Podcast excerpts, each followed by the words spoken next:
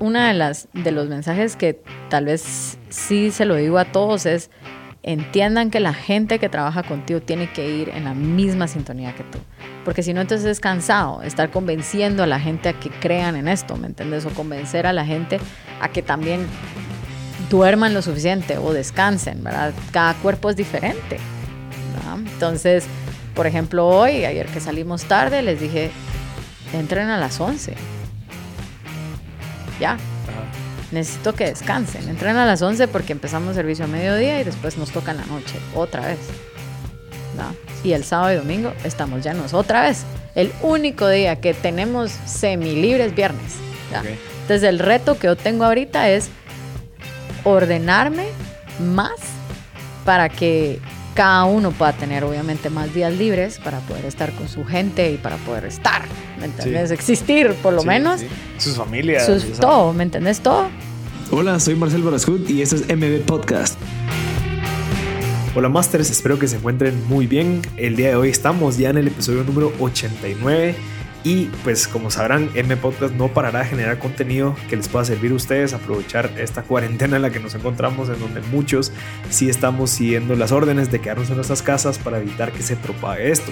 El día de hoy tenemos a Debbie Fadul o Débora Fadul, que es la fundadora de muchísimas cosas súper interesantes que están cambiando en la industria de la cocina. Débora es la fundadora de Diacá o es la evolución de Chef Moncook, que tal vez mucha gente lo conocía, y también tiene otro restaurante que se llama En Restaurante. Súper interesante la historia de Debbie, la filosofía, la mentalidad, habla mucho de la mentalidad en el episodio en donde realmente nosotros podemos hacer cambios y donde, digamos, ustedes si conocen a Débora se van a dar cuenta que, que es una persona que si le dices que no, sí, si, si, le dices que no, haz aquello, haz aquello, si dice que así salen las cosas, pues ella lo hace de una manera diferente, que creo que es el, es el sazón, es lo que le da esa ventaja competitiva en la industria de la comida. Como comenzó hace casi siete años, eh, de cosas tan básicas como, bueno, va a probar a hacer esto, va a probar a hacer aquello, y va encontrando realmente qué es lo que le gusta y va descubriendo cosas y oportunidades hacia los clientes. No es como que eh, de cierta manera ella ofrece algo, sino que les pregunta, mira, ¿qué te gustaría? ¿Qué es lo que realmente es lo que, lo que te cambiaría y lo que te haría que valores más esto? Y a base de eso, pues ella construye las cosas. Entonces, les dejo el episodio número 89 con David Fadul y gracias a Meg Guatemala, que es Mujeres Emprendiendo Guatemala, gracias a Lorena Aratón por hacer estas conexiones y vamos a seguir generando contenido súper valioso a la par de Meg. Así que espero que se disfruten este episodio con David Fadul. Quería robarle 30 segundos de tiempo para invitarlos a que se unan al mailing semanal, al 5 de 5 semanales, donde estamos sacando 5 aprendizajes de 5 temas totalmente diferentes. Esto es un reto propio y es un, es un valor agregado para toda la comunidad de M Podcast que están recibiendo semanalmente durante 100 semanas este tipo de contenido. Así que únete, suscríbete en www.mpodcast.net para recibir esos aprendizajes y recibir todas las noticias que están viniendo. Hay nuevos proyectos, hay oportunidades, hay cursos y hay de todo. También te puedes unir a Club de Masters en Facebook, en donde estamos compartiendo muchísimo contenido de valor.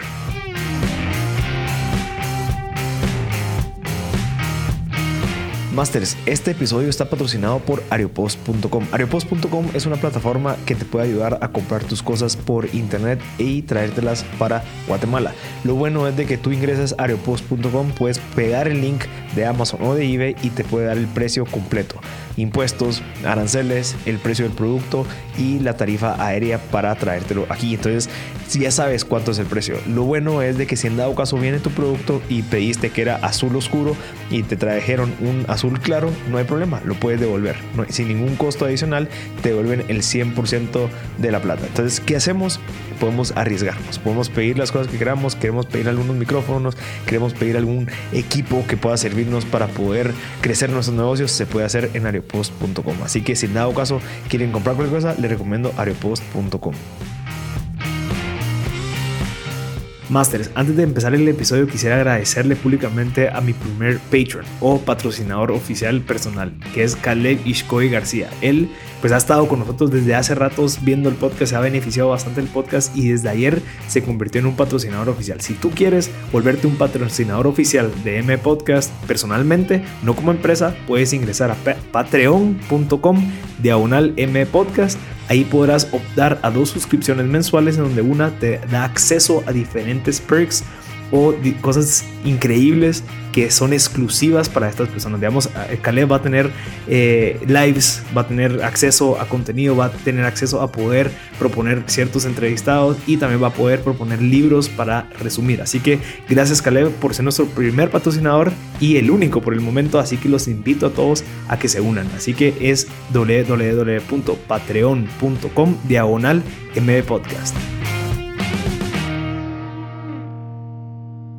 Es, ¿cómo se llama? Es un, siento que es un mindset, o sea, la mayoría de cosas son decisiones, entonces tomas la decisión de dejar de hacer algo porque le va a hacer algo bueno a tu cuerpo, entonces tu cuerpo va a absorber esa, esa va a acatar como que esa orden, ¿sabes cómo? Y va a decir, ah, bueno, sí, ok, fine, puedo vivir sin café, sin, ¿me entendés? Como que al final del día es, tu cuerpo está diseñado para absorber lo que tu mente le está diciendo que haga, ¿sabes cómo? Entonces, por ejemplo, el azúcar. Antes, obviamente, el azúcar es necesaria para tu cuerpo. Lo es, obviamente. Todos necesitamos azúcar. Pero el problema es que cuando empezó el azúcar sintética, que es la que tu cuerpo no necesita, que no sabe cómo, cómo procesarla, porque todo se procesa en el hígado, em, es que tu cuerpo no sabe qué hacer con eso. ¿Pero por qué? Porque en la naturaleza dulzura es sinónimo de si te lo puedes comer. Entonces tu cerebro está diseñado para acatar esa orden, decir, ah, sí, bueno, dulce, me lo puedo comer, amargo, ah, ah, mal, wrong, no te lo comas. Entonces, nunca se le dijo al cerebro, esta azúcar no te la puedes comer. Esta, esta en específico. Entonces, cuando tú eres un sugar addict o tienes todas estas adicciones al azúcar que van siendo como una droga, la forma en que te la quitas es ese mindset de decirle a tu cerebro, no, esta sí, esta no, ¿ya? Esta es la mala. Entonces es educar a tu cabeza. Por eso es que te dice no dejes que tu mente te domine. Porque al final del día tu cuerpo va a hacer lo que tu mente te, dice, ¿verdad? Entonces es como cuando te comes una hamburguesota o una cosa súper grasosa y estás guilty de que te va a hacer mal esto y lo otro, te va a hacer mal. Porque tú te estás diciendo a ti mismo que te va a hacer mal. Pero si en el momento te lo comes, te lo disfrutas y todo, it's gonna be worth it, ¿sabes cómo? Y no importa. Pero entonces, por eso es que te digo que son decisiones y un mindset. Mira, y e, esa, esta como introspección filosófica que tú manejas desde hace cuánto, o sea, pues todo lo que me has dicho en los últimos 10 minutos ha sido muy de, de conciencia, de como que se nota que estás bien metida en esto y por ende volteas a ver 12 años después y creaste un negocio, varios negocios y es una carrera bien establecida. Pero creo que también va muy relacionado con esta mentalidad. Sí, la conciencia para mí es algo que desde pequeñita la he tenido. O sea, es algo, o sea, una conciencia que por un tiempo tuve que entrenar a, a, creo que fue el peor error que cometí, pero al mismo tiempo uno muy bueno. Fue decirme, no puede ser tan consciente. Y fue antes de crear la empresa, fue antes de estudiar cocinera, imagínate, fue antes de estudiar para chef, fue tomar la decisión de no puede ser tan consciente porque a la gente no le importa. ¿Pero en qué sentido tan consciente? Eh, ¿Te ha pasado que te asustas a veces de lo mucho que sos consciente? Sí. Que eso, me, pasa muy seguido. Muchísimo. O sea. Que te, asustas, que es como que, hombre. Sí, totalmente. O sea, mucha, ponete desde pequeña, creo que mis papás tienen colección de fotos en donde eh, me mirabas a mí de pequeñita, tal vez mis papás un globo o algo así con lo que me entretenía, porque realmente cualquier cosa me entretenía. Y, y las fotos son de yo dándole como que esta cosa que me dieron a mí a un niño llorando. O ah, tengo un montón de fotos así, ¿me entendés? O ya de grande, que eso es algo que se ríen todavía los chicos con los que estudié, es que ponete, a mí me encantaba ir al colegio, me encantaba, me encanta aprender. Entonces, hacía deberes y los terminaba y mis papás así como, pero si habías terminado, ¿por qué sigues haciendo otra vez el mismo? Y es como, es que es por si cualquier cosa a alguien se le olvida. Entonces yo hacía tareas de más entonces, esto no es normal, ¿sabes cómo? Pero es por el cualquier cosa. Como que el cualquier cosa es otra frase que nosotros usamos muchísimo en la cocina con los chicos. Como que cuando tu mente te dice, ah, ¿será que no llevamos? Take it. Porque ese cualquier cosa existe y pasa y lo vas a necesitar. Y así es como lo, lo interpreto, como que digo, esa sobreconciencia que, que, que toda la vida he tenido, gracias al cómo me educaron tal vez, ha sido un arma bonita en su momento, en un tiempo, en una etapa de mi vida que te puedo decir que tal vez fue de entre 18 a 21 años antes de estudiar para ser cocinera. Me pasaron tantas cosas que tomé la decisión de decir, ah, bueno, no les importa, no me va a importar a mí. Entonces, como te digo, fue como, me perdí para volverme a encontrar. Como que eso es una frase que usamos mucho, es como que te tienes que perder para encontrarte. Eh, y ahí fue donde tomé la decisión de sí estudiar cocina, porque era como una forma en la que sí podía transmitir como este, esta conciencia, estas cosas que yo logro ver a diario, que la gente se preocupa por cosas que no valen la pena, eh, muchas cosas que no necesitas, que quieres como que a diario o, o así, poco a poco la fui desarrollando mucho más, ¿verdad? La fui entendiendo un poquito más, fue entendiendo un poquito más cómo funcionaba. Entonces, cuando me metí a estudiar cocina en Camil con Jorge Jorge, y Jorge Jorge siendo el espectacular maestro que es y el lugar tan lindo que toda la vida yo siempre digo que si alguien quiere estudiar cocina, tiene que estudiar con Jorge Jorge por lo, lo linda persona que es él y lo increíble cocinero que es. Fue donde confirmé y dije, hey, aquí sí puedo ser extra servicial, porque no se ve como mamona. Aquí sí puedo ser extra feliz, porque se le contagio a la gente. O aquí sí puedo estar extra pendiente de que tú estés bien, porque that's good service. Entonces encontré en la cocina el lugar en donde encajaba perfectamente bien, en donde soy completamente yo misma, ¿sabes cómo? Donde puedo ser completísimamente yo misma y se, and it's a good thing, mm. ¿verdad? Y eso eso hizo que se me abrieran muchísimas puertas que, como te explicaba antes, a los hombres no se les abrían. Porque si no me va a pagar lo que yo quiero, no voy. Y yo, hey, I can do that. Y después me paraban pagando más, el doble de lo que a un hombre se le paga. Entonces, todas estas cosas que, que yo he visto que compañeras o amigas han pasado, entre comillas, por machismo, yo no las he vivido. ¿Ya? Y si sí, no me he dado cuenta. Como te digo, I'm just working. Porque en mi casa nunca fue, eh, ay, el papá es el que hace esto y la mamá. Y entonces yo nunca tuve esa diferencia.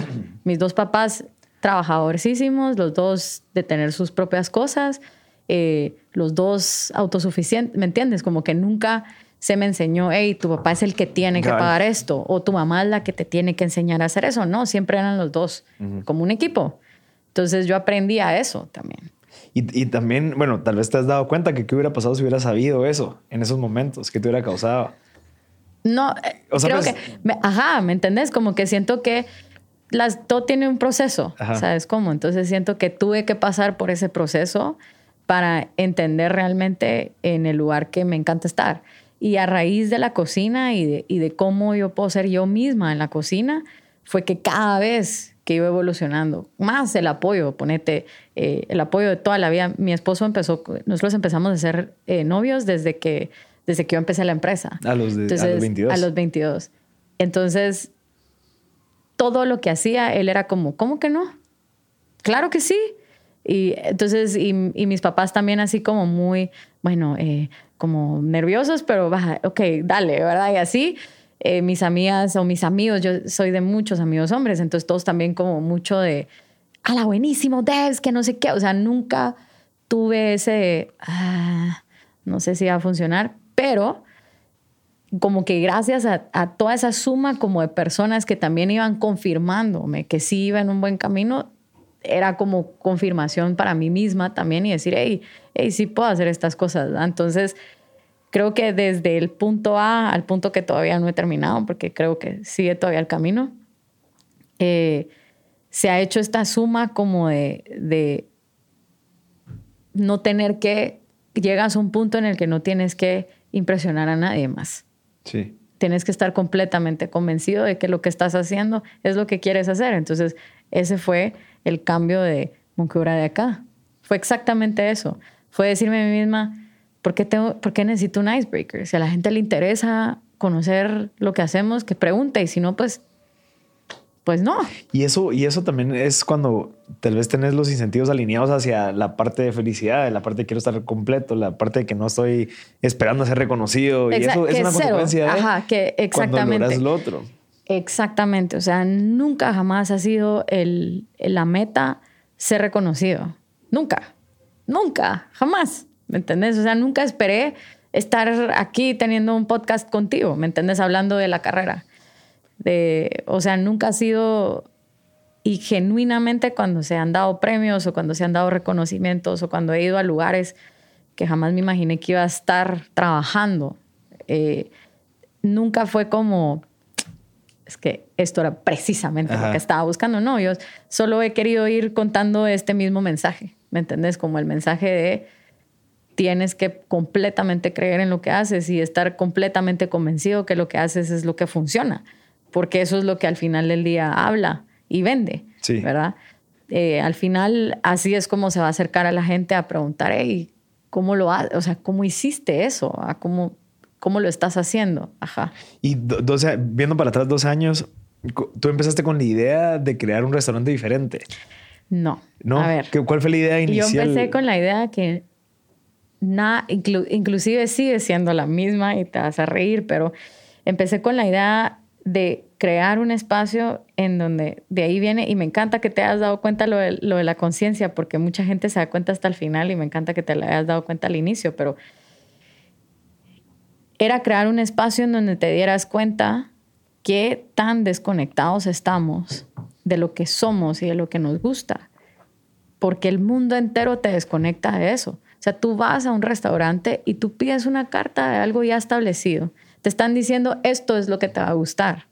No es como que tú llegues y llegues con esos craves de, quiero comer esto, ¿ya? Entonces, vi esa necesidad del consumidor de querer hablar y transmitir lo que realmente te gusta y lo que realmente quieres. Y eso es algo que a mí me encanta. A mí lo peor que me puedes decir es, haz lo que quieras. No, no, no. Dime qué quieres tú, porque eso es lo que a mí me gusta, es complacer de una forma por medio de la comida. Entonces, siempre respetando, esa es nuestra única regla en la cocina, el respeto. Es la única. De ahí nace todo. Bien, vienes tarde, no estás respetando el tiempo de los demás. Eh, pasaste un mal plato, no estás respetando el dinero, comida, lengua, panza, el servicio, el equipo, ¿me entiendes? Entonces, parte todo el respeto. Y cuando comencé la empresa fue, fue por una amiga, una de mis mejores amigas que me dice, Debs, mira, tengo esta clienta que va a inaugurar su casa y quiere mm, eh, un catering, o sea, quiere, quiere que alguien llegue a cocinar, quiere un private chef, quiere que alguien llegue a cocinar, pero son 100 invitados. Yo me acababa de graduar de Camille. Y yo, va, o sea, eso es otra cosa, que por mucho miedo que tenga, por mucho miedo que tenga, porque para mí el miedo es esencial. Cuando las cosas no te dan miedo, no estás haciendo las cosas bien. Entonces, como que por mucho miedo que tenía, le dije que sí. Yo dije, ¿de dónde? O sea, ¿en qué momento dije que sí? ¿En qué momento voy a cocinar para 100 personas? ¿Verdad? Yo sola, plato servido. Entonces, bueno, dile que necesito una reunión con ella. Entonces, ¿Qué es lo que pasa? Cuando tú te anticipas a organizarte y hacer toda una estructura detrás, no importa qué tan grande sea el reto, porque tú ya estás anticipándote con la organización y con la parte de logística, por así decirlo. Pero si solo te tiras y, y te vas a ir a hacer las cosas, obviamente la vas a cagar. Ajá. ¿Me entiendes? Esa, es la realidad. Sí, hay que ser Obviamente la vas a, tienes que ser inteligente y decir, ok, vamos. Entonces le dije, necesito una reunión con ella. Y me dijo, ah, ok. Entonces te doy el teléfono y la llamas. La llamo y le digo, ¿qué tal? Mucho gusto. Le saluda Débora Fadul. Eh, necesito una cita con usted para poderle hacer su cotización y su menú.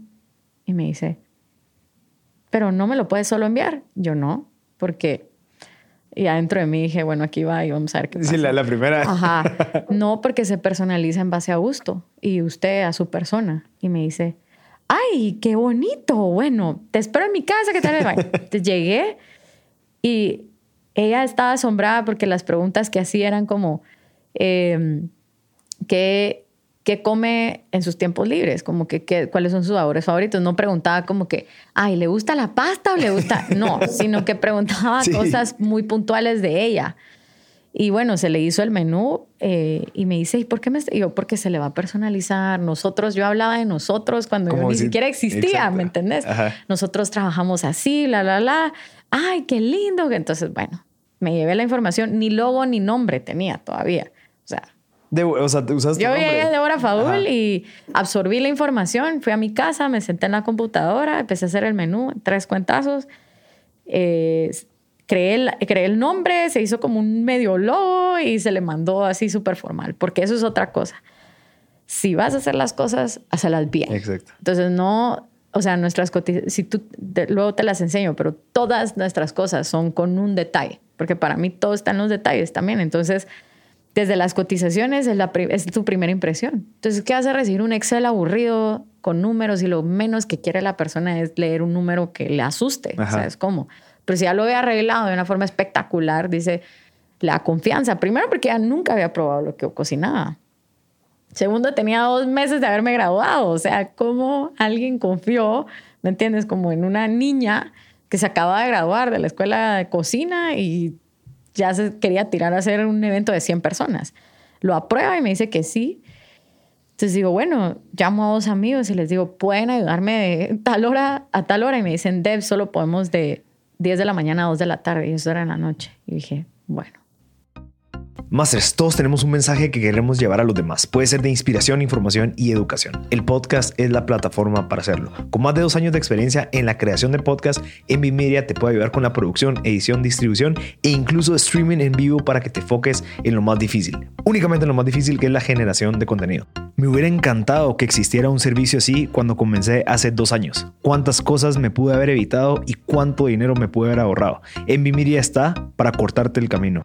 Tenemos más de 25 clientes y estamos abriendo espacio para más. Si desde hace tiempo tienes esa espinita de crear tu propio podcast, te queremos dar un descuento para que te animes a hacerlo con Envy Media. Escríbenos a info.mpodcast.net o ingresa a www.mpodcast.net para reservar tu espacio. Hay espacio limitado, así que apresúrate.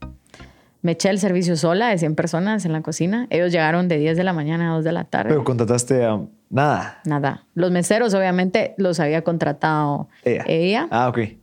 pero toda la parte de la cocina la hice sola.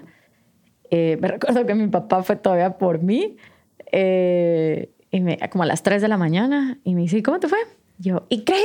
O sea, tenía una energía Ajá. como que se me acababa de despertar, ¿verdad?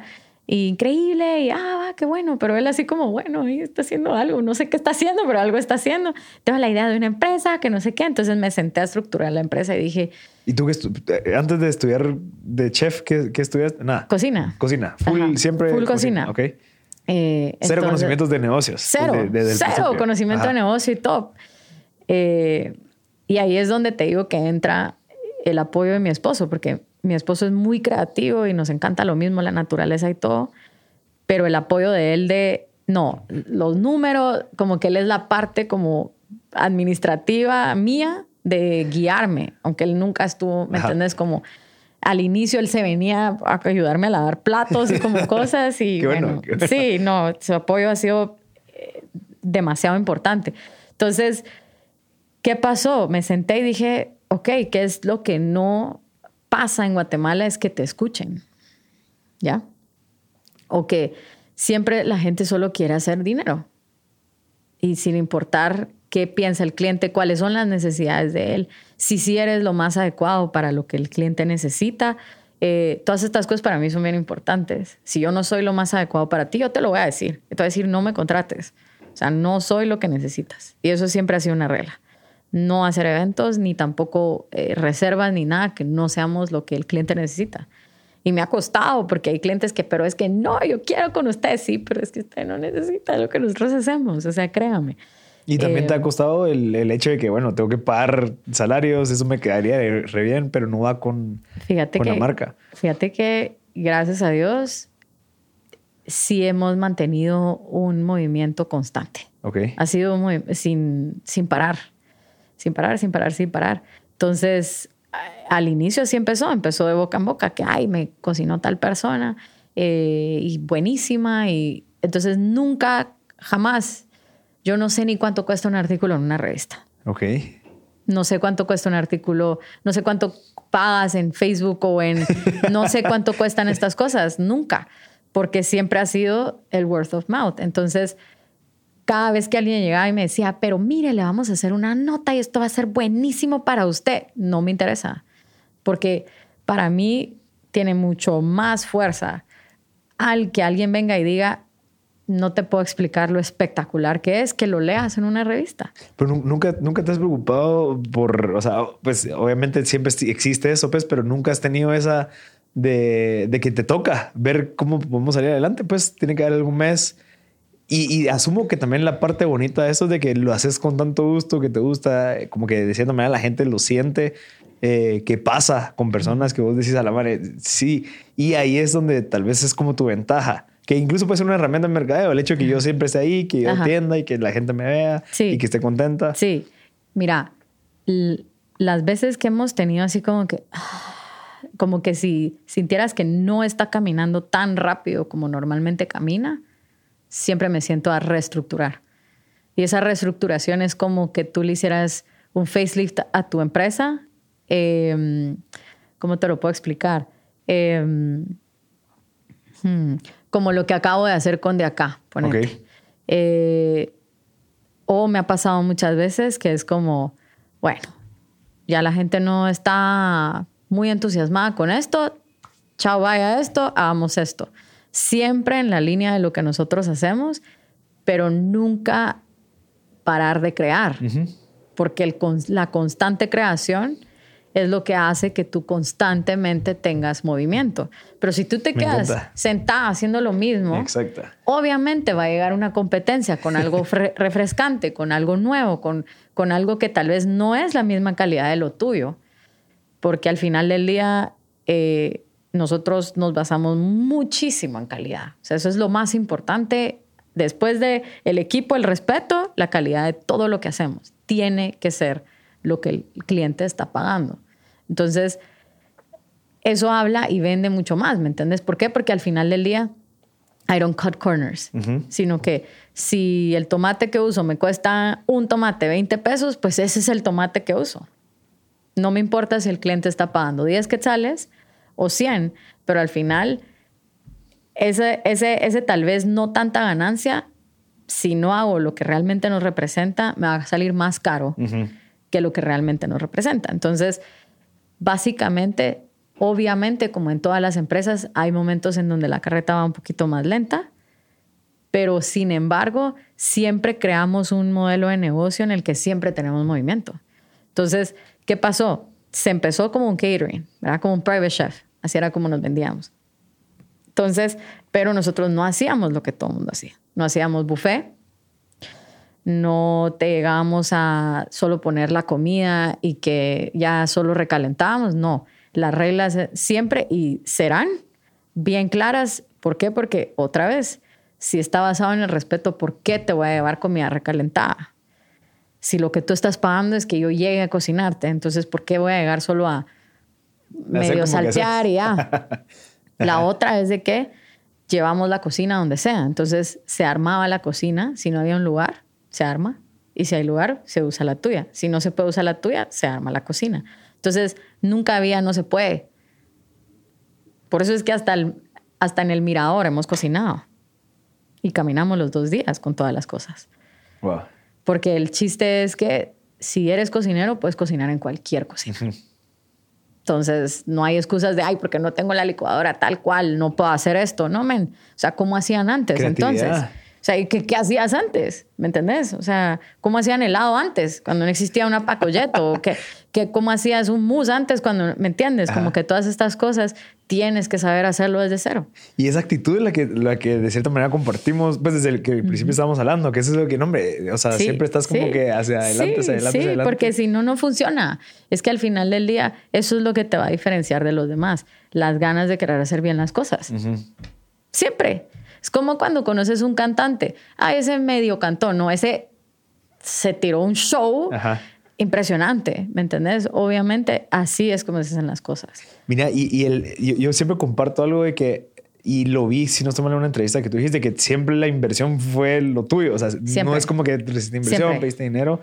Y es algo que de cierta manera es como un paradigma en las personas que están emprendiendo, que es como, no, es que necesito plata.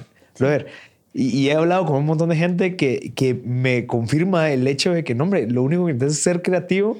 Obviamente tenemos que tener de cierta manera la energía que tú tenés de que no, que, que no, vamos a hacer esto, podemos hacer aquello. Y que llega un momento en donde la gente dice, no, es que necesito plata para crecer. No, Sabes que antes de la plata y la creatividad y la energía necesitas el factor principal es paciencia. Porque no puedes esperar que una empresa de un día para otro se haga. Eso es, eso es, es irresponsable. Eso es a menos que estés vendiendo y yendo a sacar oro a un río y vendiendo oro. O sea, ¿me entiendes? Pero tienes el principal, pero principal ingrediente en, en, crecer en una empresa en que se base en tengas o no tengas una inversión es la paciencia. Porque tienes que entender que todo tiene un proceso y todo tiene un aprendizaje y que es poco a poco. O sea, yo me recuerdo que empecé la empresa con 500 quetzales que me habían ingresado de, no me recuerdo de qué fue lo que hice, pero tenía 500 pesos. y jamás nosotros hacíamos una inversión si antes el cliente no pagaba. Ya. Entonces, siempre es como, como mantener un flujo de caja, ¿verdad? Entonces, inconscientemente yo ya, yo ya sabía cómo tener flujo de caja, ¿me entendés? Sin saber que era un flujo de caja en mis 22 años sin haber empezado es como lógica, pero... es lógico. Es como no hago nada si usted no ha pagado. Pues así de simple. Aparte de si no tengo el, el, el, dinero para poder hacer lo que usted necesita, ¿cómo quiere que lo haga? También, ¿no? yo no sé si está la parte de, de, esa como confianza en vos mismo, de decir, yo sé lo que valgo, por lo tanto yo no me voy a ir con cualquiera, yo no voy a hacer cualquier cosa. Fíjate que no es tanto lo que valgo, porque eso sí ha sido un problema, porque sí ha sido un problema de que con todos, o sea, que con todos quiero como que, que todo salga bien, ¿ya? O que he hecho cosas en las que por el amor a la... No, ¿sabes qué? Creo en tu proyecto, no te voy a cobrar. ¿Ya? Muchas veces. Con Diego de Café Despierto fue así. Con Diego de Café Despierto, el primer Café Despierto que, que hicimos, yo le dije, yo creo en tu proyecto, mm, te regalo las recetas, pero confía en mí que aquí a seis meses o ocho esto va a crecer. Y eso fue lo que pasó. Y ya después, en la segunda parte, ahí sí ya hablamos de costos, ahí sí habla, ¿me entendés? Eh, pero es el hecho de que también te alías con personas que tú ves que tienen esas ganas también y que tienen todo para hacer las cosas bien, como lo hizo Diego, que para mí es un ejemplo. Yo lo súper quiero y de verdad es para mí un ejemplo empresarialmente de cómo hacer crecer un negocio en cinco, seis años. Tener ya cinco o seis despiertos es una cosa impresionante. Porque no importa qué tan buenas recetas tenga, no importa qué tan buena comida tenga un restaurante, si no tienes una buena administración, solo no funciona. Entonces, eh, también he hecho, como te digo, las cosas por el amor al arte, pero nunca he estado en que yo valgo esto y espero que me lo paguen y si no, pues no, no, al contrario, el tiempo de mi cliente vale mucho que no quiero que pierda su tiempo en algo que no va a tener tal vez la repercusión que le estaba buscando. Entonces, por eso es ahí es donde yo digo que no. Y en, ok, ok. ¿Ya me entendiste? Ya, pero también en la parte en donde un cliente te está diciendo, no, pero dámelo la mitad, eh, no quiero pagar eso. Sí, nos, mira, sí nos, nos pasa mucho, pero eh, es de educar al consumidor. Es de decirle, mire, quiero que usted entienda por qué cuesta esto. ¿Verdad? Quiero que usted sepa por qué nosotros cobramos esto. O porque usted no se da cuenta que en otros lugares le cobran lo mismo. Lo que pasa es que se lo pintan de una forma más, menos transparentes. Nosotros, todo es transparencia en la cocina. O sea, si no haya de algo, no es como que vamos a venir, no importa, ponele eso y no pasa nada. No. No duermo, o sea, no puedo, no puedo mentirle a un cliente. Entonces, eh, llegamos y es como, miren, no hay de esto, pero se lo podemos cambiar por esto. ¿Está usted de acuerdo? Si no, no hay. Ok. ¿Da? ¿Y todavía seguís haciendo la labor de ventas tú? Sí. ¿O ya tenés vendedores? Mm, no. O sea, sí y no. O sea, ¿sabes qué es lo que pasa? Que esa parte ha sido un poco difícil desligarme porque el cliente quiere hablar conmigo. Sí. Eh, pero es bonito porque al final del día eso es lo que hace lo que hacemos, ¿verdad? Em, lo otro es de que lo que sí nunca se lo he podido dar a alguien, yo creo que solo a dos personas, que es Silvana y la Cris de Hello Designery, que las amo con todo el corazón, solo a ellas les he podido confiar como que diseño, porque todos los diseños de todo lo que hacemos los diseño yo. Que esa es otra, otra pasión mía, el arte y el diseño y la arquitectura es algo que a mí me encanta. Entonces, toda la parte de diseño, de comunicación y todo eso la hago yo, la diseño yo. Mira, ¿y de acá es restaurante o es también catering? Sí, es restaurante. Pero Solo entonces, restaurante. Sí, entonces vamos ¿Qué- otra vez. la evolución de Ajá, Chef la evolución de Chef de Ajá. Moncoeur fue que, eh, vamos a ver, Moncoeur tiene, tenía, bueno, tiene todavía, cuatro servicios. Uno era el private chef. Después alguien me dijo, mira, haz clases. Mm. Y yo, sí, aunque no supiera, ¿me entiendes? Entonces me metí a dar clases. Entonces empezamos a dar clases. Eh, mira, tú asesoras restaurantes, hoteles. Sí. Entonces empezamos hasta que llegué hasta irme a Sudamérica a asesorar hoteles allá, aparte de Centroamérica y así. Eh, ¿Haces food styling? Sí. He he hecho food styling para muchas marcas gigantescas, tele, eh, fotos de revistas, etcétera, de restaurantes, de todo. Eh, muchas muchas eh, alianzas lindas de amistad con fotógrafos. O sea, lo que necesitas se daba, ¿me entendés? Siempre enfocado en lo que nosotros somos. ¿Qué es lo que pasa? Cuando yo te digo a ti que le llevo la contraria a lo que normalmente se hace, o somos como la excepción de que mucha gente, el plato servido no funciona en Guate. O sea, a mí eso sí me decían. Hace 12 años me recuerdo súper bien que todos eran como, a la gran persona va a ser súper difícil de vender. Guate es muy cerrada. No lo van a entender. Es muy conceptual. Demasiado conceptual para que la gente lo entienda. Yo como, lo van a entender. It's gonna take time, pero lo van a Ajá. entender. O sea, el plato servido. ¿Por qué tienen que basarse en buffet todas las bodas o todos los eventos? No, plato servido.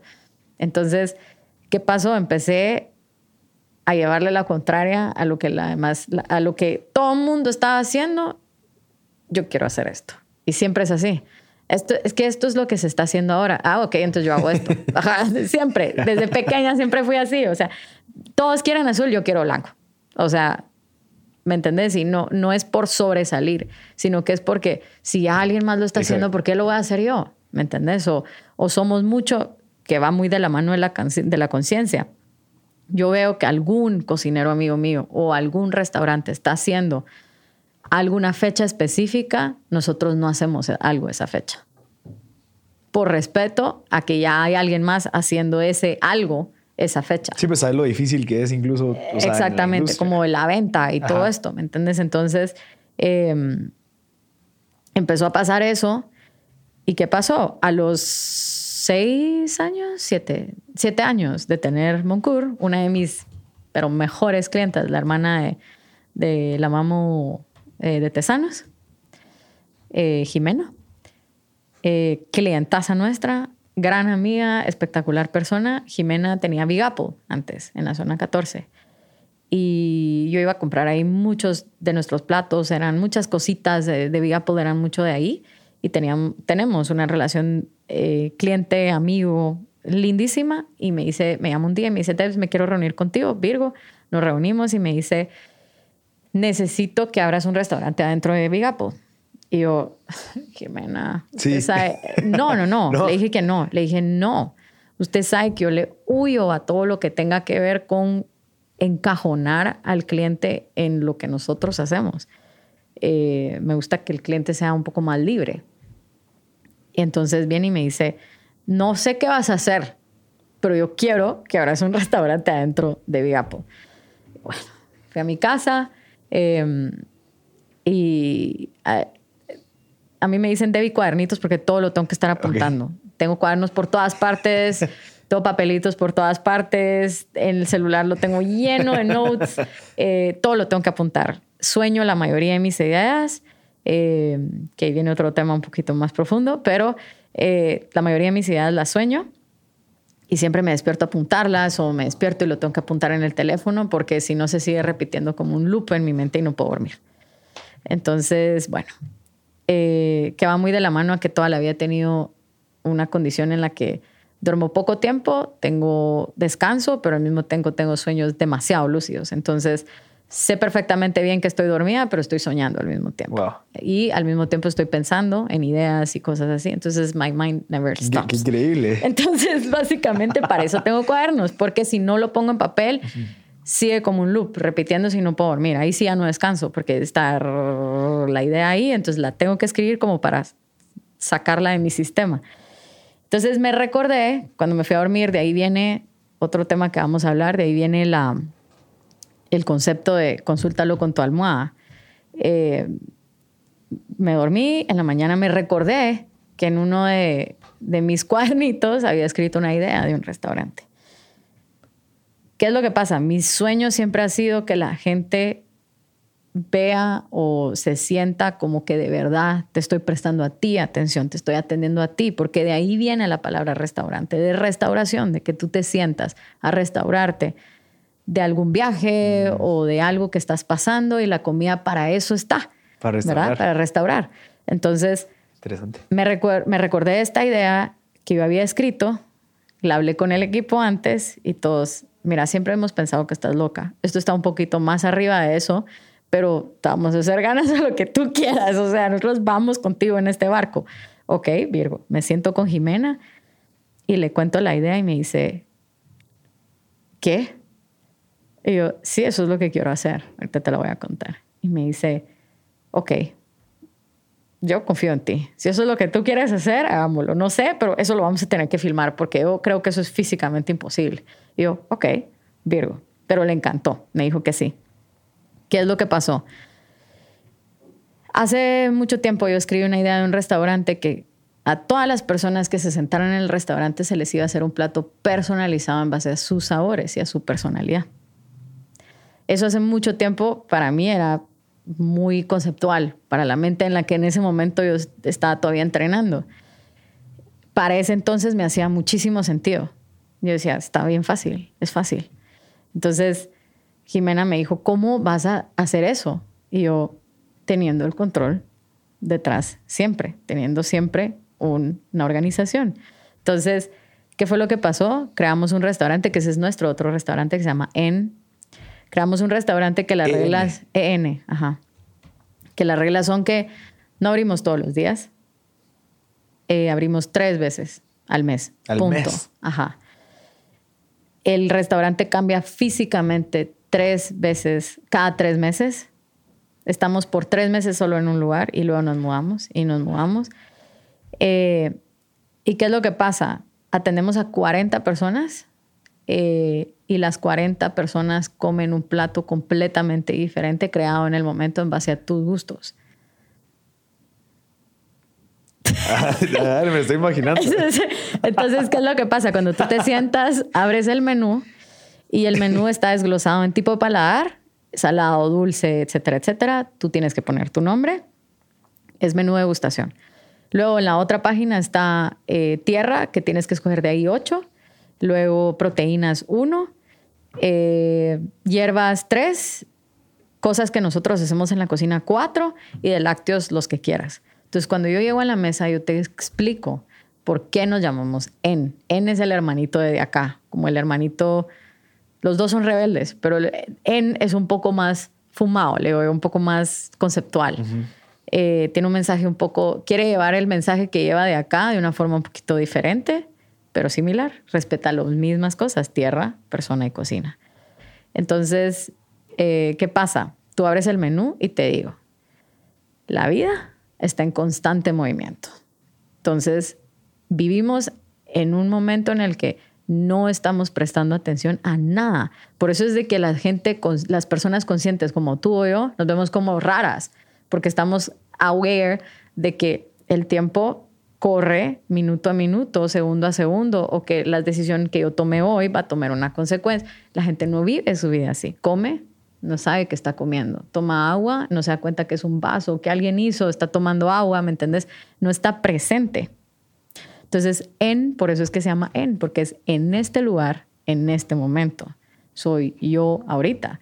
No me repito, mañana no sé si estoy, pasado ya no existo. Entonces, en celebra la individualidad de cada persona y el por qué nos tenemos que amar y conocer como individuales y entender que no hay otro Marcel, no hay otra Debbie, Entonces no podemos desecharnos como desechamos el papel higiénico o como cualquier cosa, ¿me entiendes? Sino que tienes que estar consciente que si Marcel comete un error, yo se lo voy a hacer saber a Marcel. Y le voy a decir, mira, solo no lo vuelvas a hacer. Pero no voy a venir y cerrarle la puerta y decirle, ah, Marcel, nunca más. Ya no más. Obviamente hay un punto en el que tienes que tener tus límites, por supuesto. Pero nada en la vida es desechable. ¿A dónde crees que se va este vaso cuando se rompa? ¿O a dónde crees? ¿Me entiendes? Nada en la vida es desechable, nada. Entonces, en celebra eso. En celebra la individualidad, celebra la tierra, celebra a la persona, que son dos, el individuo, que es el que está comiendo, y al productor, porque para nosotros Guate como productor, como un lugar de naturaleza, es lo el mensaje que nosotros estamos tratando de enviar es entiende cuáles son las consecuencias de escoger un producto importado de mala calidad que estuvo en un furgón mil y un meses versus un tomate que un productor pasó 120 días tratando de cosechar para ti. No entiendes esa conexión. Te estás tan desconectado de estar conectado que estás, estás conectado a estar desconectado. ¿Ya? Entonces, comes y dices, ah, sí, tomate, no importa pero no sabes ni entiendes en qué parte de Guate crece o cómo crece, ni siquiera sabes que el tomate viene de Guatemala, que viene de Mesoamérica, tampoco entiendes la cantidad de variedades que hay de tomate en Guatemala. Entonces, en y de acá cuentan estas dos historias. Ahora, ¿por qué de acá es un restaurante? Entre comillas. Tampoco funciona como un restaurante normal. Siempre le va a llevar la contraria al resto de restaurantes. Somos el primer restaurante con una sola mesa. ¿A qué se refiere esto? Es que tú reservas, solo es para ti el espacio. Menú de degustación también. También contamos sobre todo el producto guatemalteco, todo lo que se cosecha en Guate. Ojo, que no lo confundas con que, ay, bueno, entonces vamos a solo usar hoja santa, la cha. No, o sea, es todo lo que un productor se levanta las mañanas, todos los días para producir. Todo lo que Guatemala exporta todo lo que Guate como país agricultor que es y como biodiverso, microclimas espectaculares y naturalezamente hablando, por así decirlo, o toda esa mano de obra tan, tan primordial que tenemos, que la apreciamos, porque no la conocemos, no la apreciamos. Entonces, te ponen una zanahoria espectacular en tu plato y te ponen a la par caviar y tú automáticamente piensas que tiene mucha más importancia el caviar porque viene de otra parte. ¿Me entiendes? Entonces es como tú esa zanahoria la puedes ver como algo importante, como algo espectacular. El por qué, otra vez vamos al por qué. El por qué es importante conocer las historias que hay detrás. Ya yo siempre les hago esta pregunta a las personas y les digo, ¿cuánto crees que cuesta 125 días de tu tiempo? Todos los días, de lunes a domingo. ¿Cuánto crees? Piénsalo en tu cabeza ese número. Tú pagas dos quetzales de 126 días del tiempo de un agricultor sembrando zanahorias. ¿Me entiendes? Entonces, y de ahí y vas a los mercados y es como... Y todavía regateas. Dos quetzales. no, hombre, yo voy a pagar por eso 25 centavos. Y es como, ¿qué? Sí. O sea, entender que lo que tú haces a diario afecta de una u otra forma a la gente o a un ecosistema, o a la tierra, o a todo un país, o al mundo. Entonces, eh, por eso te digo, son decisiones. Mira, ¿y cómo, cómo lograste? Yo, yo lo que veo es de que también estás como, de cierta manera, como desconectada de lo que realmente la gente está pensando, que es como, bueno, ¿cómo hacemos plata? ¿Cómo volvemos a este negocio escalable? ¿Y que cuando, cómo hacemos 10 de aquí, 10 de acá, 3 en... Ah, créeme que me los han propuesto mil y un veces, solo no me interesa. ¿Cuál es tu visión de estar tan alejada a, a la rentabilidad, de, bueno, ¿cómo le sacamos el jugo a esto? Porque o sea, cualquier persona que tiene un negocio aspira de cierta manera eso. Entonces, eh, escuchando a ti, consciente, una visión súper amplia en donde decís, no, o sea, la parte de rentabilidad no es y todavía te ves y sos rentable. Entonces, como que el hecho que tú no quieras ser rentable, estás siendo rentable por querer hacer las cosas diferentes y no estás con... O sea, como que estás en una, en una situación bien interesante. ¿Y cómo fue? O sea, ¿hacia dónde vas? ¿Cómo lo estás logrando? ¿Hacia dónde voy? Estoy basada en las necesidades que cada persona tiene. ¿Qué es lo que pasa? ¿Para qué? Te hago una pregunta a ti. Cuando tú buscas el triple de rentabilidad de lo que actualmente tienes, que es lo que necesitas ahorita, ¿por qué lo haces? Antes de que me contestes, te voy a decir esto. ¿Cuál es la diferencia entre querer algo y necesitar algo? Entonces yo necesito, lo que yo necesito es comer bien, dormir bien, estar con la persona que amo, estar con la gente que quiero, salud. Basics. Basics, ¿me entendés? Pero ¿por qué mis necesidades son esas? ¿Ya? Mis necesidades es básicamente eso. Si puedo viajar, viajo. ¿Ya? Pero puedo. A veces confundimos lo que queremos con lo que necesitamos. Entonces es muy diferente que yo ahorita tengo un carro y es lo que necesito y me encanta, me encanta mi carro. Pero, ¿qué pasa si yo no tuviera este mindset? Entonces, Dave, pero tú necesitas ya tu carro y aparte el de la empresa, cómprate otro. Entonces, mis necesidades de poder crear más dinero va a ser porque necesito otro carro que no necesito. cosas materiales y que no necesito. ahorita no necesito otro carro. El que tengo me mueve, mueve a la empresa, es perfecto, no necesito más, por así decirlo. ¿ok? Es seguro, me encanta, pero ¿por qué la necesidad de autoobligarnos a aliar querer con necesitar? No es lo mismo. No necesitas otro carro, quieres ese otro carro. Pero por qué quieres? ¿Por qué lo quieres? ¿Por qué lo quieres? Ajá. ¿Por qué lo quieres? ¿Lo quieres porque necesitas meter a 70 niños adentro de eso que vas a tener? Entonces cómpralo, ¿ya? Porque está aliado de una necesidad, ¿ya?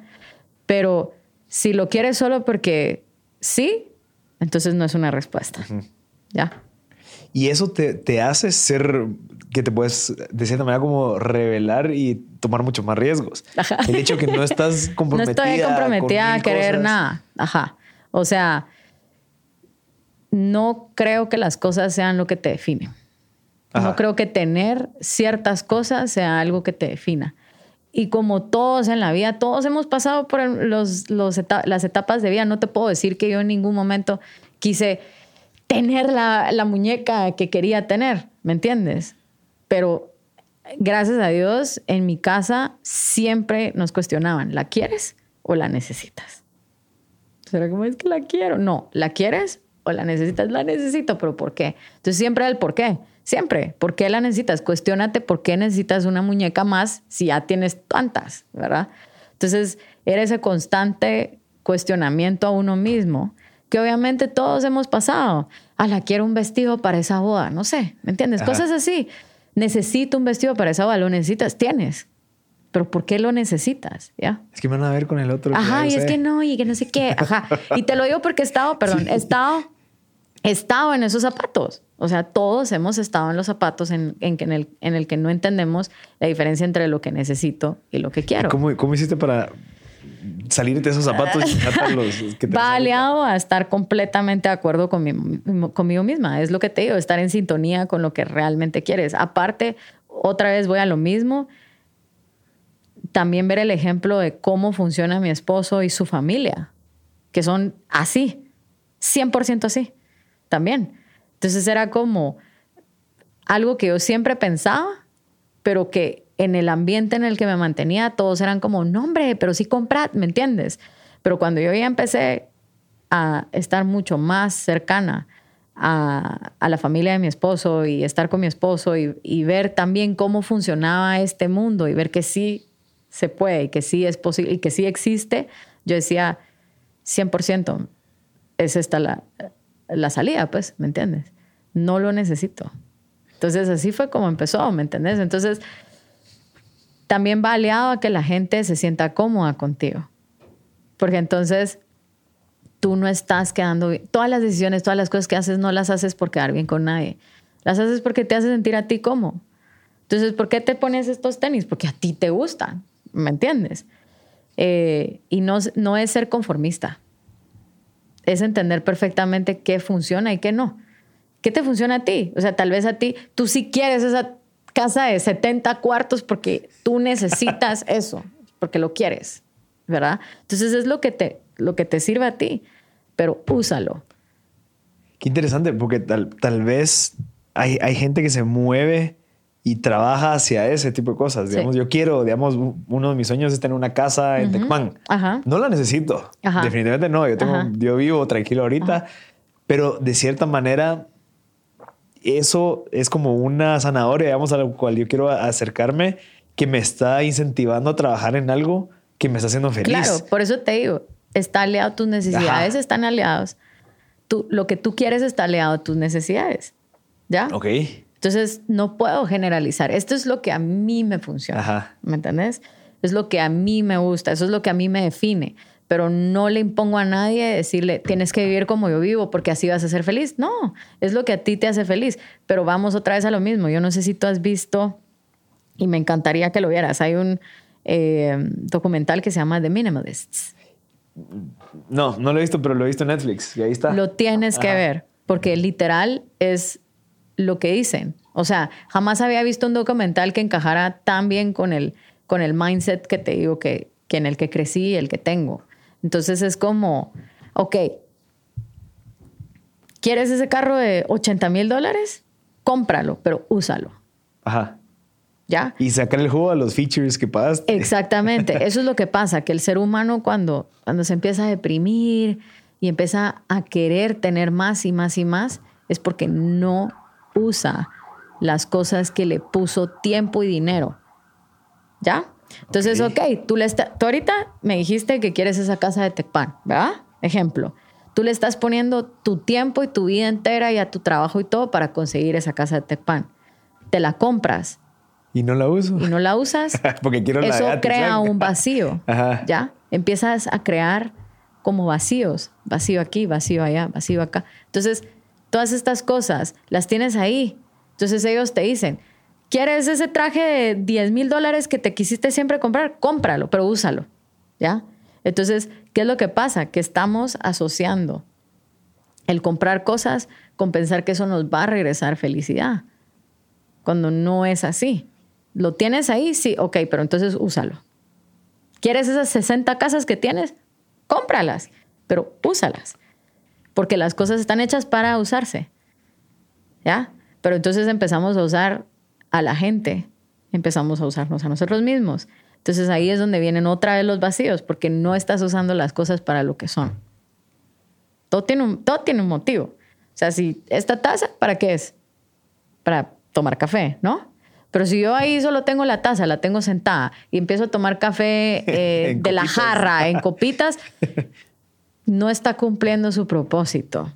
Ni la taza, ni tú estás teniendo de regreso lo que pagaste y lo que invertiste. Es a lo que me refiero. ¿Ya? Y, y tú puedes relacionar eso con el hecho de que cuando gente estudia, digamos, me metí a hacer X, estudié cuatro años de esto y me paré trabajando en otra empresa en donde nunca puse eso que probablemente yo aspiraba a tener. Ahí es donde también se crean esos vacíos emocionales en donde yo no estoy haciendo nada con lo que, lo que realmente quería. Puede ser, porque también hay veces que pasa lo otro. Estudio esto porque es lo que mi familia Ajá. y lo que todo el mundo quiere que haga, pero yo sí me quise hacer esto. Entonces empiezas a hacer ese gap. Ese gap emocional. Es como te digo, haz las cosas, pero entonces comprométete Ajá. de verdad a que eso es lo que quieres hacer de verdad. Sí. ¿Va? Eh, Va, y, y, a- a- regresando hace como 20 minutos, dijiste unas cosas bien interesantes, que era lo de decirle que sí a las cosas, el hecho de, de, bueno, sí, me animo a hacer esto.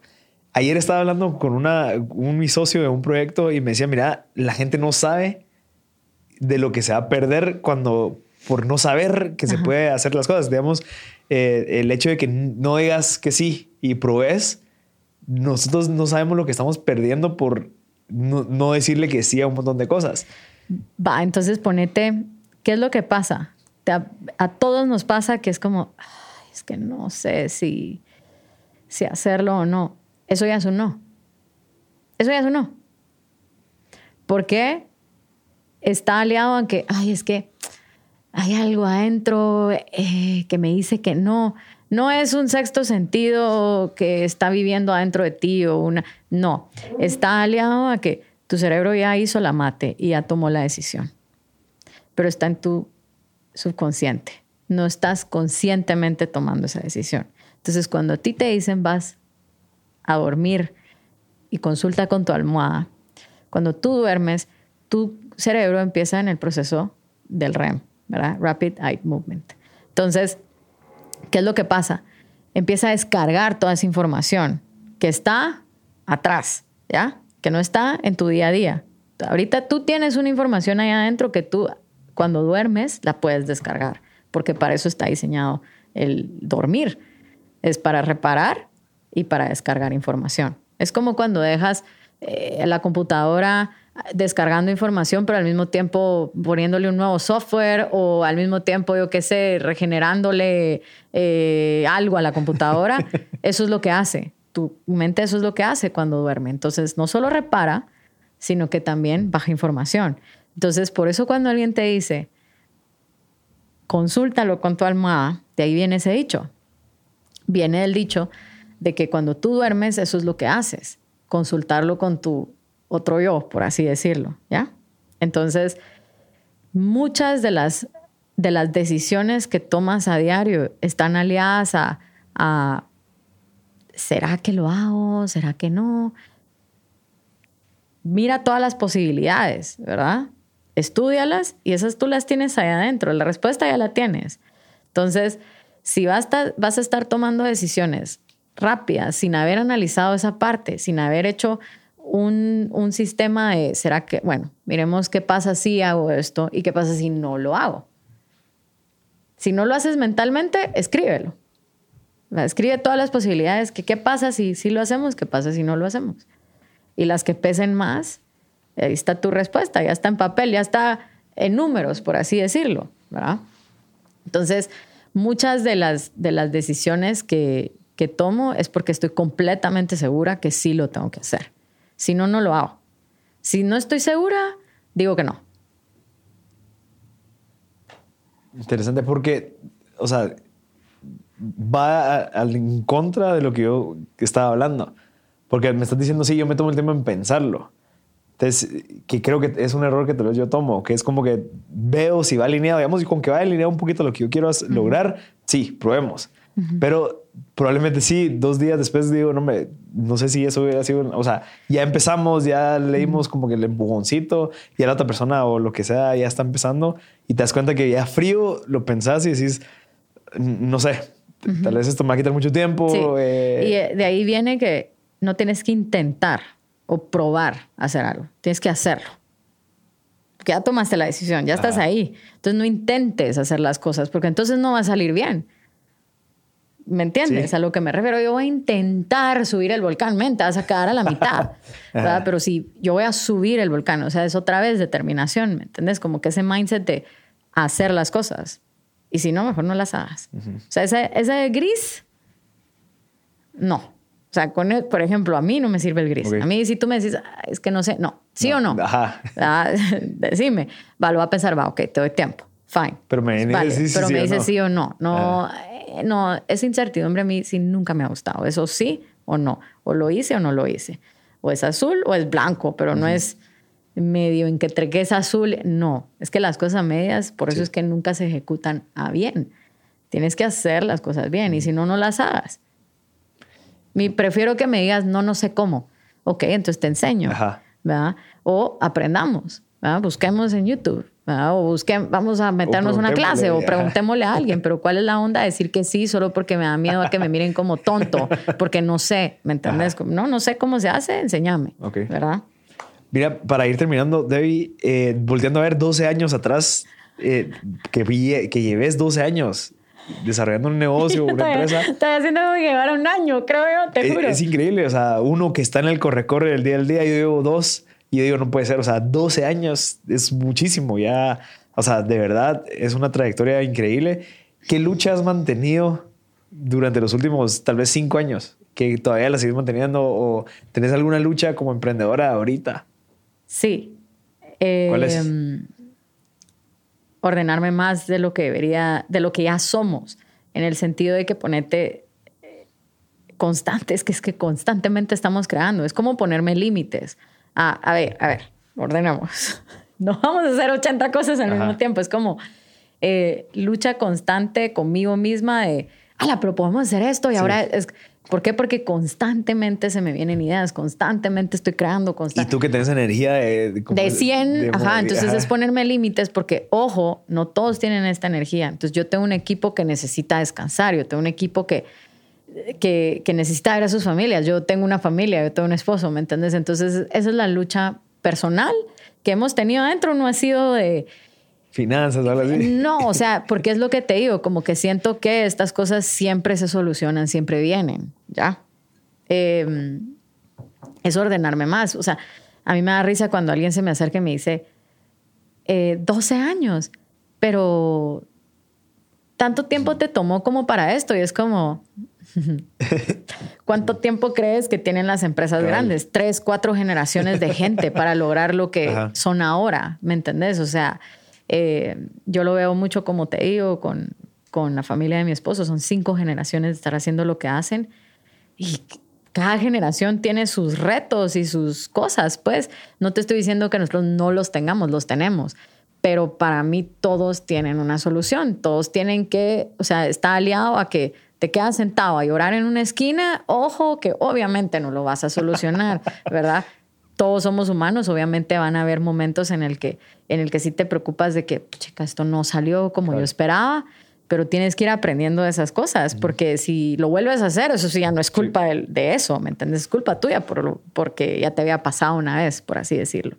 Entonces va asociado con el también aceptar cuando la estás cagando, por así decirlo, ¿verdad? Y eh, aceptarlo con el equipo, porque las decisiones que, que yo tomo, me siento con el equipo, les pregunto a cada quien qué piensan.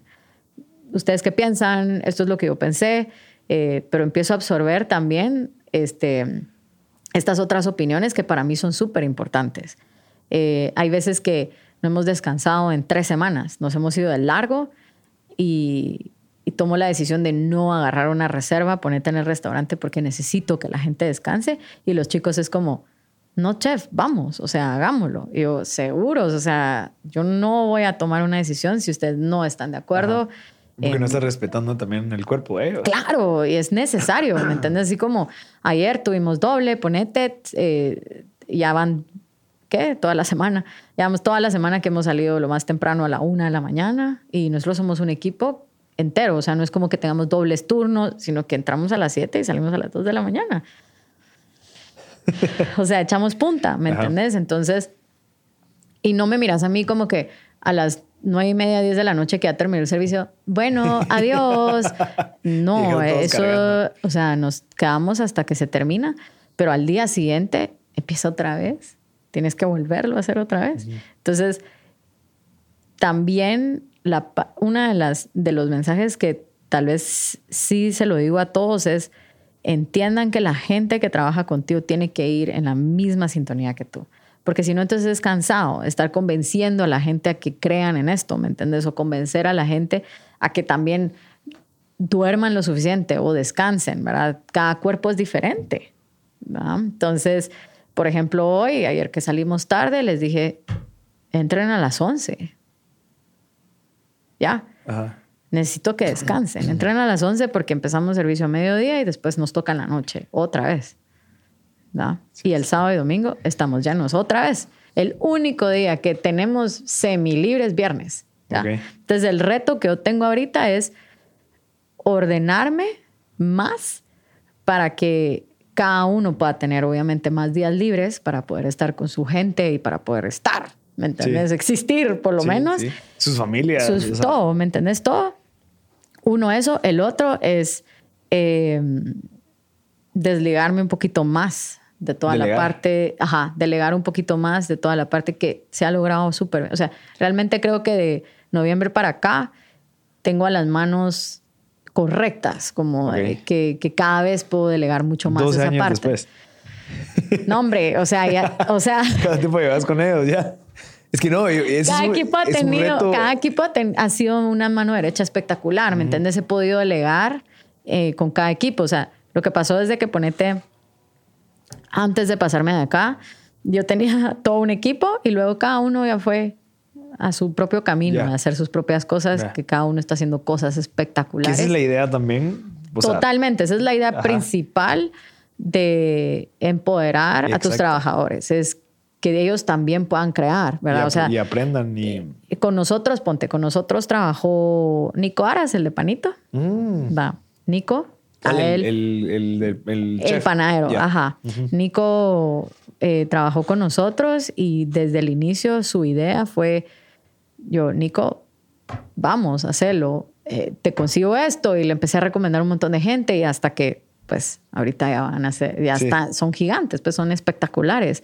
Eh, y obviamente de la mano Ale con él, que es su novia, y trabajan juntos súper bien. Eh, Josué Santos, que es el de Moreno. Eh, mi mano derecha por siete años. Él fue mi, su chef por siete años. Espectacular talento, o sea, eh, diseñador, confeccionador.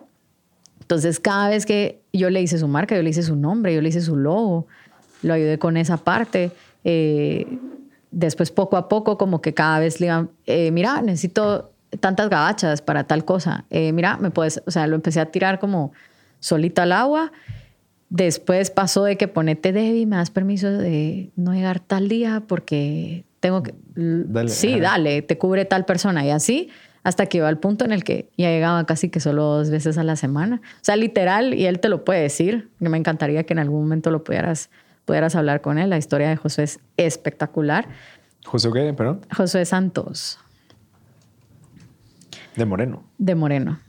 Pero pasó de ser el diseñador y costurero de mm, las mejores marcas, de los mejores chefs de Guate en cuestión de segundos, porque es que es espectacular. No hay nadie como él, no hay nadie como Josué.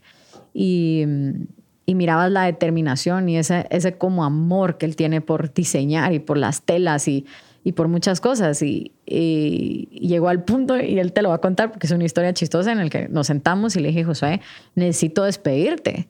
No en mal plan, sino que porque ya días. necesitas tú. No, no, no, porque tú ya necesitas hacer Ajá. tus cosas. Tú ya tienes que aventarte a hacer tu propia empresa. O sea, ya la tienes, solo necesitas ya no estar con nosotros. Y me dice, ¿por qué? Él no se quería ir. O sea, él de verdad, y siempre lo cuenta por joder, porque me dice, ni modo, como Que ya no querías que estuviera ahí.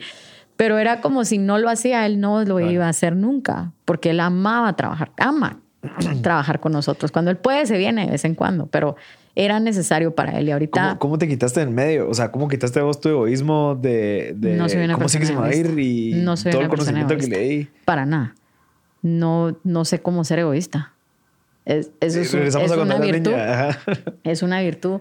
Y me ha metido en problemas a veces en el sentido de que eh, no sé cómo ser egoísta. No, no sé ni qué se siente. No, no, esto es mío o Ajá. no, esto ni que lo vean, es bien raro. Y ponete eh, por ese lado, sí me han regañado, o sea, mi esposo o la gente que está a mi lado es como, de no puedes estarle contando a todo el mundo cómo haces las cosas o tus recetas o, ¿me entendés? Y yo como, pero ¿por qué? Pues sí, no le va a salir igual, igual. Ajá. O sea, o sea Y sí, que bueno, Dios sigue innovando. sí, Virgo, ajá. Pero, pero ahí es donde entra también esa virtud tuya. Que sí, a lo que ya hice, ya lo hice. Y cualquiera puede venir a copiarlo y ver cómo lo Ay. Dios, y copiones hemos tenido en los 12 años. Uh. O sea, al punto de que ponete, a unos he tenido que escribirles, así como esas fotos son nuestras. No. Eh, No, pues ese es otro nivel. Ah, eso es así, eh, eh, somos, estamos en, o sea, porque cuando ven el trabajo en las páginas y ven el trabajo en Instagram o así, al inicio no creían que éramos de Guate. Ya. No creíamos que, no creían que estábamos acá. Wow. Entonces eran como jalaban fotos y es como. primero, ¿cómo? O sea, primero, no importa en dónde estemos, eso no se hace. Exacto. Segundo, como cómo te vendes con el trabajo de alguien más. Pero, como te digo, no soy de pelear. No soy de pelear. Yo sí sé, no. Eso sí no va conmigo. Es, prefiero hablarlo y decirte en tu cara, mira, no, eso no está bien, no me gusta. Ah, Respeto. Ah, Exactamente, porque creo que al final del día la mayoría de problemas son o malos entendidos o algo que tal vez no dijiste upfront. Eh, entonces, al contrario, qué, qué felicidad. Tú no tienes idea del orgullo que me llena ver a, a, a Nico y a Ale haciendo panito o el orgullo que me llena ver a Josué haciendo sus cosas. Eh, y todas las personas que han trabajado con nosotros, que han sido también ejemplos de éxito, eh, van de la mano con eso. Como, o sea, qué feo que tu mentor o que tu mano derecha no te quiera ver, ¿me entendés? Como que hacer también algo bonito. Ajá. O también... Sí, porque tú ya sentiste lo que se siente el tenerlo Exactamente, o sea, y, que- y también sentí que se siente que te, o sea, ese apoyo que te digan, sí puedes. Ajá. o sea, sí lo puedes hacer, o sea, eh, es bien importante. Entonces, o sea, sí me involucro al, al, en el tema de te ayudo a hacerte tu logo. Yo te recomiendo, o sea, media vez yo sé que tienes en mente un proyecto, empiezo a ver cómo ayudarte a Claro, ejecutarlo, ¿me entendés? A, que, a recomendarte todas las personas que pueda ayudarte a ejecutarlo, pero tengo que ver esas ganas, porque si no, no lo hago. Qué valioso. Si no, solo pierdo mi tiempo. O sea, literal, cuando yo veo que estoy perdiendo mi tiempo en alguien que Sí, yo sé que- no se va a levantar con las ganas de hacer las cosas, no te ayudo. es que no vale, No es vale la que pena hacer- no vale la pena para que yo darte este, este, te estoy dando un contacto importante. Agarralo, pero usalo de verdad. Era lo que te digo. O sea, usa las cosas que para lo que las necesitas. Y solo lo estás haciendo porque, ay, se me ocurrió esta. No. Entonces no. No, no voy a perder mi tiempo de, de verdad enfocarme en ayudarte, en que funcione, en que yo sea la que esté viendo cómo te consigo esto, cómo te consigo yo qué sé, que te den acá una oportunidad o acá otra y esto. Y si no las aprovechas, yo no te voy a hacer el trabajo. ¿verdad? Entonces, si tú me estás diciendo que tu sueño es hacer esto, entonces de verdad quiero ver que eso Ajá, pase. ajá. ¿verdad? Entonces va de la mano con eso. Ajá. Buenísimo, Day. Para ir terminando, antes me estabas comentando que tenés varios TEDs, tenés varios podcasts que escuchás y como que recursos que los recomendás. ¿Los puedes recomendar aquí para...? Sí, sí, sí, sí. Mira, uno de mis favoritos y que se los he recomendado a las chicas en web 100 veces es el de Make Stress Your Friend. Ok. ¿Eso es un...? Es un TED Talk. Ok. Make stress your friend. Ajá. Los otros que son geniales, que eh, yo, yo lo conocí a él por, a este, a este sociólogo, lo conocí por mi esposo porque a él le encantaba también y me trauma, es Malcolm Gladwell. Mm. ¿Cuál Todos, todos, los de él, o sea, todos los libros de él, pero los mejores es el, el mejor Outliers, es Tipping ¿no? Point y I- Outliers. Ese, ese se lo he Outliers regalado ahorita. como a tres Tipping amigas Point. y amigos. Tipping Point, Outliers eh, y todos sus TED Talks. El de David and Goliath es genial. De él. El otro favorito es Simon Sinek. Mm, El mejor, el Golden Circle. mm. Porque me identifiqué once again otra vez con lo del por qué. Sí. eh, podcast te los voy a mandar. No te, soy muy mala con los nombres. muy mala. Eh, pero, pero sí, esos, esos tres creo que son así. El, el libro de Outliers, llevo ahorita como el 60% del libro y te abre la mente y dices, sí, ah, o sea, no es solo así. Ah, Bueno, el libro habla de mucho de, de, de dónde viene la gente exitosa, o sea, de que no solamente es porque son súper inteligentes, No. sino que habla del contexto de lo cual, lo que está sucediendo en ese momento. Uno de mis favoritos, de las historias favoritas, es el, bueno, el de las 10.000 horas, es espectacular. Y te da el ejemplo de los Beatles De y los te da el ejemplo también de, de Bill Gates. Bill Gates. ajá. Pero el de los Beatles es genial porque, o sea, por eso tú notas que pones una canción de ellos y hasta, o sea, después de décadas de que ellos existieron hace que 40, 30 años, un poco más, todavía gente joven, o sea, la nueva generación todavía sabe quiénes son los Beatles, conocen la música y les encanta porque ellos completaron las 10.000 horas antes de Sí. hacerse famosos, ¿me entiendes? Algo que un artista ahorita jamás logra, nunca. Y, sa- y sabes que lo que me interesó, lo, lo que me interesó, me interesó de ellos es de que ellos no sabían que están equipándose esas 10.000 horas. Ellos les tocó hacerlo. O sea, ellos Es están obligados a, a tocar todas las noches como... Es lo que yo te 10 decía, o horas. sea, yo no había realizado, y para contarte esto corto, yo no me había dado cuenta y no había realizado hasta que empecé, como te digo, a escuchar todas las historias de web que han tenido cada una, como que con, con oportunidades que, que han tenido versus que hombres, esta separación que yo he visto. Y les mandé algo que me encantó, que me mandó una amiga de Londres, que me dijo, tú puedes hacerlo, siempre está en tus posibilidades. Entonces, no tiene nada que ver con el género. Está en tus posibilidades cargar una mesa de, de 100 libras y que venga un hombre y te diga, no, no puedes cargar eso porque eres mujer. No, es porque peso 100 libras y peso lo mismo que la mesa, ¿me entiendes? Entonces, ¿cómo empezar a entender también y poder educar también, ya sea a tus hijos o a tus amigos, a utilizar el hecho de decir, no, es que eso no lo puedes hacer porque no está dentro de tus posibilidades? O un hombre que mide dos metros de alto, que no se pueda meter, yo qué sé, dentro de una cueva pequeñita, pero una mujer sí, lo logre, logre sacar, yo que sea, un gato, un perro, una bombera pequeña. y o sea, estaba dentro de sus posibilidades físicas, ¿me entendés? Entonces, creo que eso, eh, eso fue hasta que estaba en web que lo empezamos a hablar, yo empecé a realizar que las cosas que yo había logrado antes que un hombre eh, o una oportunidad que se le hubiera dado a un hombre en, en un pasado, ponete, las estaba logrando por las posibilidades que yo tenía, por los, entre comillas, superpoderes que tenemos cada ser humano de hacer cosas, ¿verdad? Los dones. Los dones, exactamente. Entonces, eh, o sea, te puedo contar uno, uno corto. Hace un año, llevamos para un año, dos años, fui a filmar un documental en Panamá con cocineros. Era eh, este es un amigo panameño, chef espectacular, que viene en abril ahorita para lo de Food and Wine.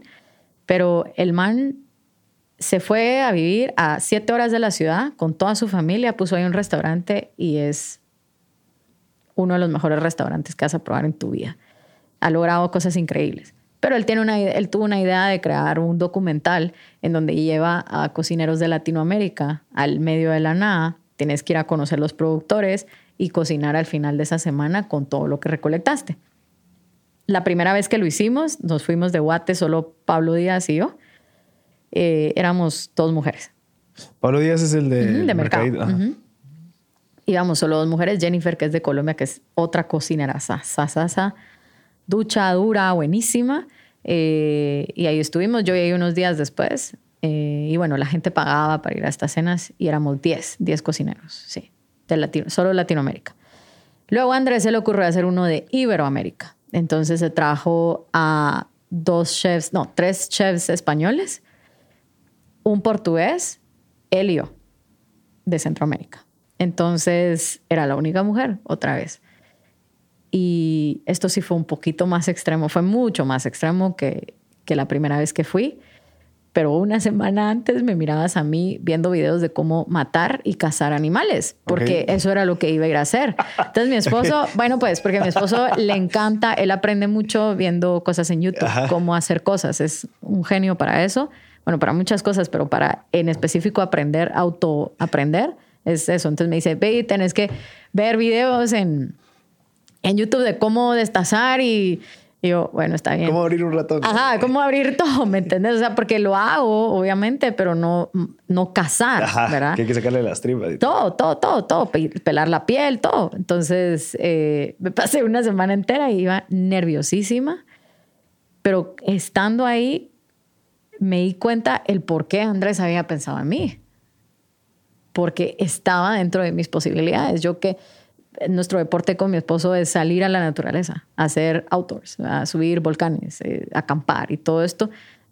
Hubieron muchas cosas que el crew nos dieron una bolsa con linterna y todas eso yo ya las llevaba. ¿verdad? Yo llevaba todos los otros cocineros que eran de estrellas Michelin, de restaurantes bien importantes, todos de 40 años para arriba, me sacaban como 15 años, 12 eh, todos con sus maletitas de rueditas y yo con mi mochila de tantos litros, o sea, pantalones de secado rápido, o sea, jabotas, zapatos eh, de montaña, pero para agua también, o sea, y cuando ya estaba ahí, o sea, yo empecé a confirmarme a mí misma y empecé a hacer conciencia de que, ok, estoy aquí porque dentro de las posibilidades yo puedo hacer esto. Entonces, eh, estuvo increíble. La verdad es como te digo, o sea, no es... Y bueno, la premier fue en Nueva York y cuando estábamos en Nueva York, los periodistas eran como enfocándose en que era la única mujer, ¿verdad? Que cómo había logrado eso. Yo, porque está dentro de mis posibilidades, ¿me entiendes? No es porque soy una cocinera importante en Guatemala o porque soy famosa. No, es porque Andrés pensó y dijo, o sea, la Debbie esto le va a encantar, o sea, va a ser como un playground para mí, ¿verdad? Y era un playground para mí, ¿verdad? Ir a meterme en manglares y tirarme en el medio del océano y eh, jalar, eh, enseñarle a los, a los europeos cómo pelar caña. ¿Cómo se o llama sea, ese documental? ¿Y sí está disponible ahorita para todos? eh, ahorita te enseño, dame un segundo. No, sí y no. Déjame ver. Es Porque que- sería interesante compartirlo. Dice que no. La gran no- Tú sabes que eso, es- eso sí es, eso es otro, eso es otro reto. Eso es otro reto. Es, y ese es el que más me ha costado. Es desligar Debbie Faul de lo que es de acá. ¿A qué me refiero con esto? Como que es muy raro que tú vayas a ver una foto mía en de acá. Sí, busqué y no había. Es súper raro. Ajá. Es porque soy muy como de acá es una cosa, de ahí es otra. Pero en eso sí me han obligado a. De la gente quiere saber quién está detrás. O sea, tienes que entender que eres chef y aparte tienes tu vida personal. Eh, mi Instagram personal creo que lo abrí el año antepasado. O sea, no tenía ni siquiera uno personal. Entonces empecé a separar lo que es Debbie como Debbie y lo que es de acá y quién es la head chef y la dueña, ¿verdad? Entonces eso es lo que tal vez te puedo decir que más me ha costado porque sale un artículo y no lo quiero pu- publicar. Sale eh, el documental, nunca se lo mandé a nadie. O sea, si te enteraste, Virgo, y si, o sea, soy muy, como te digo, de low profile, no soy mucho de que la gente ande, me da mucha pena, no soy mucho de eso, pero eh, me ha tocado obligarme a hacer y para hacerle ganas, pues, porque Es que es parte de, de algo. Igual si quieres inspirar y si quieres, pues toca. Ahí está. ese es el, el trailer. ¿Y cómo se llama? Eh, Panga Iberoamérica, Expedición Panga. Expedición Panda. Panda Iberoamérica. Ajá. Para que lo busquen. ¿Y si está disponible? No. Bueno, igual, si Ajá. quieren, si quieren. Yo te puedo mandar eso. Ajá. Bueno, gracias, Debbie. De verdad, súper valiente. Todo lo que apunté. De, de- creo que tenés un. O sea, muchísimo valor. Gracias por estar aquí. Yo sé que no, no sos tan pública y no te gusta, pero creo que vale la pena. O sea, todo el conocimiento. Eh, a, a mí lo que me interesa compartir, creo que sería la parte de ser consciente de cómo podemos copiar algo de lo que tú haces, de cómo pensar así, esa filosofía, de realmente preguntarse un montón de cosas, del por qué es que uno está haciendo las cosas. A veces uno no se pregunta Sí. el por qué es que está haciendo las Sí. cosas. Eh, cuando se, lo- se los pregunta, me ha pasado, me pasaba antes, que te asustas y dices, sí, va, o sea, ¿cómo así que yo después voy a estar, eh, no sé, sufriendo por esta cosa que, que no, no- no o, sé? o ponete algo súper corto para interrumpirte, perdón, pero algo tan simple como cómo le voy a decir al cliente que no coma estas cosas si yo lo estoy comiendo. Ok, Ya, o sea, cómo, con qué cara voy a Sí. venir y decirle al cliente, mire, es que esto es lo mejor y esto es, eh, esto es lo mejor para su cuerpo, este es el mejor producto y luego yo comiendo en un restaurante. comiendo en un restaurante de comida rápida sin que me importe, ¿me entiendes? Sí. Entonces es como estar Íntegro, íntegro con lo que dices y lo que haces, ¿verdad? Sí, gracias David, de verdad. ¿Y cómo te pueden contactar si quisieran? Eh, En Instagram estamos como de acá, GT, así como decimos los chapines, de acá, De acá. no de acá, porque muchos es como, ah, cuando les digo, eh, escriben de acá, yo no, de, De acá, acá. de acá GT, y el otro restaurante es en restaurante GT, que es EN restaurante. Y pues ahí escribes en Instagram, eh, la página es yocomoguate.com, pero escribes en Instagram, en cualquiera de los dos, y ahí se te pregunta qué días quieres reservar, para cuántas personas. De acá, que si es un restaurante fijo, que si estamos abiertos todos los días, es bajo reserva, pero es un one table restaurant, entonces es un restaurante de una sola mesa porque, aunque quepan 30, ¿ya? Pero ¿por qué decimos que es una sola mesa? Porque, o sea, tú reservas y es solo para ti el restaurante, ¿ya? O sea, lo que nosotros buscamos es que de verdad te sientas que te estamos atendiendo a ti, que estamos concentrando nuestras energías en cocinarte a ti y a tu grupo y a tu gente, ¿verdad? Eh. Qué bonito. Gracias, Gracias. de verdad. Y a todas las que escucharon, pues espero que hayan aprendido bastante. Vamos a estar generando ese tipo de contenido con la gente de web, que, que aquí en Guatemala es Meg, Ajá. que es Mujeres Emprendedoras Sí, de Guatemala. sí, Y eh, vamos a estar trayéndoles así personas como Debbie, que están haciendo un montón de cosas súper interesantes. Así que gracias por escuchar M Podcast.